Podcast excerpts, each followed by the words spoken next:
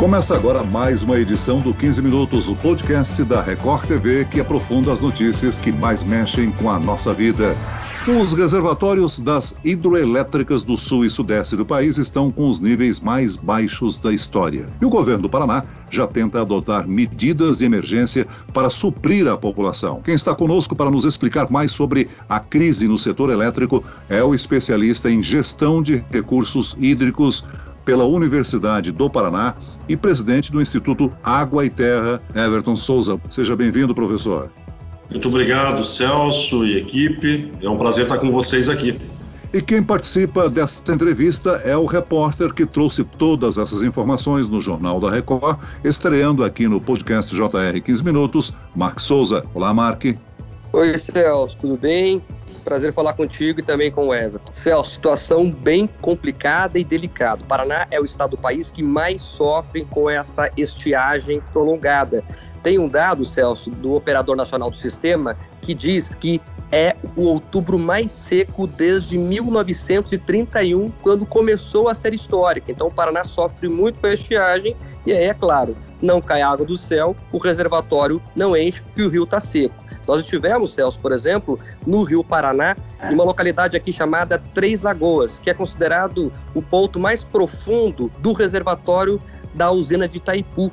E por lá, Celso, o Rio Paraná recuou 40 metros. Então, a margem dele recuou 40 metros. Isso dá uma boa noção de como a água está faltando por aqui. Então, a situação é bem complicada. Inclusive, já se estuda desligar algumas usinas aqui pela falta de água, Celso. Everton, a falta de chuvas é a principal culpada? É, sem dúvida. É, nós estamos com uma, uma crise hídrica instalada, o que provocou, inclusive, no mês de maio de 2020, agora, a decretação do estado de emergência hídrica no estado do Paraná. Esse decreto ele, ele vai até 7 de novembro agora, mas já estamos encaminhando para a Casa Civil do governador Ratinho Júnior a perspectiva do, da, da, prorrogação dessa, desse decreto de emergência hídrica no Estado, com os devidos reflexos, tanto para geração de energia quanto para abastecimento das pessoas. Né? O Paraná tem no consumo de água para abastecimento das pessoas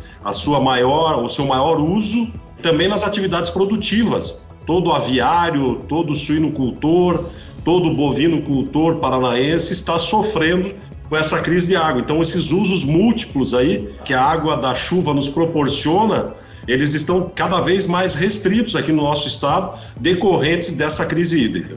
Nós vamos ter um problema em cascata, né? Ou seja, a geração de energia elétrica por termoelétricas aumenta o custo da conta e isso consideravelmente vai ser repassado para a produção, né? É, o sistema ele é integrado o que acontece? Esse organismo nacional que regula esse, a, distribuição da energia no, no país todo, né, é, ele, tem, ele tem que fazer, como o sistema é integrado, ele realmente faz esse, esse jogo. Né? Então, hoje, por exemplo, ganhou uma importância enorme na matriz energética brasileira a produção eólica do Nordeste, por exemplo. E é uma energia também renovável, mas ela não é estável. Né? O problema dela é que ela não se mantém estável o tempo todo, mas tem sido também de muita valia para que se reduzam os riscos de apagão. Né? Então, tem todo, uma, todo um arcabouço aí de geração de energia em que a termoelétrica, vamos dizer assim, eu imagino que eles deixem sempre como a última alternativa porque realmente é a mais cara, né? Mas é, eles fazem realmente essa, esse jogo aí para poder haver a condição de distribuição para o país todo. Foi em março que o governo do Paraná decretou crise hídrica por causa dos baixos índices de água nos reservatórios, é isso? Maio. Na ocasião, foi implantado um rodízio de abastecimento em Curitiba e na região metropolitana. Esse rodízio, então, poderá ser implantado brevemente. Na verdade, esse rodízio já existe. O que pode já ser existe. que seja, ele pode ser que seja ampliado, inclusive, o, o, o período. Então, é, esse decreto ele veio justamente para poder dar essa alternativa às companhias de saneamento. Nós temos uma companhia de saneamento estadual aqui no Paraná, que é a Sanepar, que ela abrange 353 municípios. Mas nós temos 399, então tem 45 municípios que são com sistemas é, municipais de abastecimento e um é um sistema particular aí de, de uma empresa privada que abastece o município de Paranaguá. Todas essas instituições elas estão autorizadas desde que haja necessidade de se fazer os rodízios que são, é, vamos dizer assim, adaptados, customizados para cada uma das situações. Curitiba e região metropolitana de Curitiba está fazendo um rodízio de 36 horas praticamente sem água para depois voltar a ter. Mark, você trouxe na reportagem qual setor foi mais impactado por essa situação?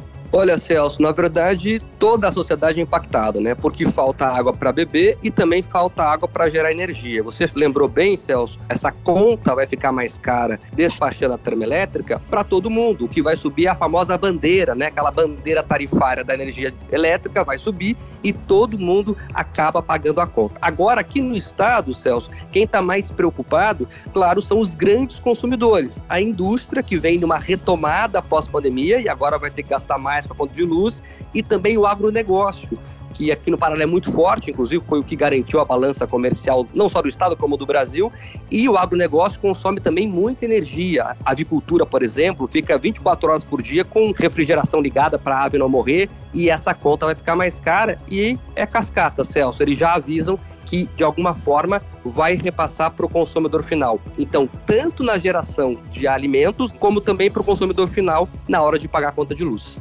acaba impactando na inflação. Né? Agora, professor Everton, você acredita que a pandemia do novo coronavírus alterou o consumo de água no estado nos últimos meses? As informações que nós temos da Sanepar, que aquele primeiro impacto lá das pessoas com realmente se restringindo a ficar dentro de casa, ocasionou realmente um consumo maior na, na, nas residências e tudo mais. É, a higienização é fundamental para todas as informações científicas levam para isso, né? Tanto o uso da máscara quanto a higienização faz parte do, do, de um protocolo aí para para prevenção e houve sim realmente uma, um acréscimo de consumo aí da, de água por conta disso e por elas, por as pessoas ficarem mais em casa. Vamos imaginar 500 funcionários de uma indústria que comiam no refeitório da indústria. O consumo de água lá, otimizado e tudo mais, era um, era um determinado consumo para se fazer comida para 500 pessoas. Agora vamos imaginar essas 500 pessoas na sua própria casa. Né? Então o consumo é muito maior do que seria naquele consumo coletivo. As pessoas estando dentro de casa, elas realmente consumiram mais, mais água, inclusive às vezes até para amenizar um pouco a tensão de ficar confinado, né? Provavelmente as pessoas tomaram mais banho e tudo mais para poder relaxar mais, porque o confinamento ali, naquele, principalmente naquele início da pandemia, eu não sei números atuais, Celso, não poderia te dizer, mas é, houve realmente um incremento de, de consumo naquele período. Mark, você teve contato com o pessoal do CIMEPAR, né, que é o Sistema Meteorológico do Paraná. Eles têm alguma previsão de quando acaba essa estiagem? Olha, Celso, a gente conversou com o CIMEPAR sim e a informação não é nada positiva. Essa primavera será bastante seca e o verão também. Então, teria que chover muito acima da média até para repor né, tudo isso que foi embora, já que a chuva não veio. Então, a estiagem vai ser prolongada pelo menos aí pelos próximos dois a três meses vai chover a média, mas precisaria chover muito acima da média para repor aí o que falta nos reservatórios, tanto de consumo de água quanto nos reservatórios de energia elétrica. Professor Everton, o senhor, como presidente do Instituto Água e Terra, qual é a preocupação que o senhor manifesta junto às autoridades aí do Estado para minimizar os problemas provocados pela estiagem? Bom, nós somos a instituição é, gestora dos recursos hídricos no estado do Paraná. As águas dos rios interiores do Paraná e as águas subterrâneas, as águas aquelas obtidas através de poços tubulares profundos, os chamados poços artesianos, elas são, pela Constituição de 88, elas são de domínio do estado do Paraná. O Instituto Água e Terra é o gestor dessa, desses recursos naturais aí, da água, tanto subterrânea quanto superficial. Então, a nossa preocupação é de fazer com que haja o acesso a todo cidadão paranaense, a todo empreendedor paranaense que seja garantido o acesso à água, seja para consumo, seja nas atividades produtivas. Nós não podemos esquecer das atividades produtivas, como o Mark Souza colocou há pouco também, por conta de que nós temos que viabilizar a alavanca do processo econômico novamente do nosso estado e do nosso país. E a água é fundamental para isso. Então essa, essa distribuição, essa destinação dessa água de modo é, parcimonioso, de modo é, fiscalizatório, nós temos também a incumbência de fazer o bom uso, a fiscalização do uso racional é, é uma das tarefas mais importantes que nós temos. Então, é, regiões de conflito, reunir todos os usuários daquela bacia e tratar daquele conflito, porque é, essa água ela é tão importante na captação para você usar num processo produtivo, como também ela é importante para diluir os efluentes decorrentes de atividades produtivas. O Rio Tietê, por exemplo, em São Paulo, é um exemplo de, de onde existem grandes diluições de, de, de, esgoto, de processos industriais e tudo mais, se ele tivesse uma vazão bem maior do que, do que, do que ele tem, certamente os efeitos nocivos ali daqueles lançamentos seriam muito menores. E nós aqui da mesma forma, nós temos aqui o Rio Belém, em que a gente tem que tomar todos os cuidados para que a, a quantidade de efluentes é, gerados pela, pela atividade antrópica, seja esgoto doméstico, seja atividade industrial, seja a poluição difusa. A poluição difusa é aquela poluição que ocorre é, principalmente nos meios urbanos, apesar dela ocorrer também no meio rural, principalmente com agrotóxicos. Mas a, a, existe uma, uma, uma, uma contaminação natural das ruas, por exemplo.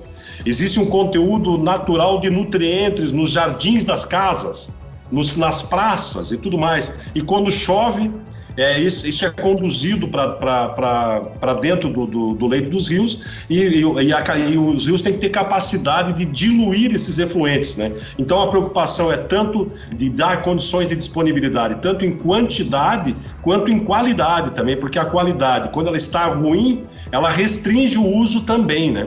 Como é que estaria a situação do reservatório da nossa maior uh, geradora de energia elétrica, Itaipu?